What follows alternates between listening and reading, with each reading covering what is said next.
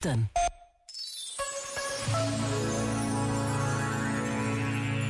No início desta quaresma, o Papa Francisco recordou-nos que toda a presunção de autossuficiência é falsa e que idolatrar o eu é opção destrutiva.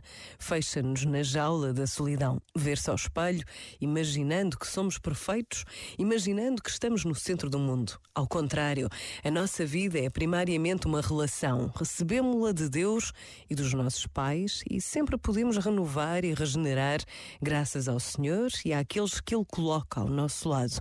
A Quaresma é o tempo propício para reavivar as nossas relações com Deus e com os outros, abrir-nos no silêncio à oração e sairmos da fortaleza que é o nosso eu fechado, quebrar as cadeias do individualismo e do isolamento e voltar a descobrir, através do encontro e da escuta, a pessoa que caminha diariamente ao nosso lado e aprender novamente a amá-la como irmão ou irmã.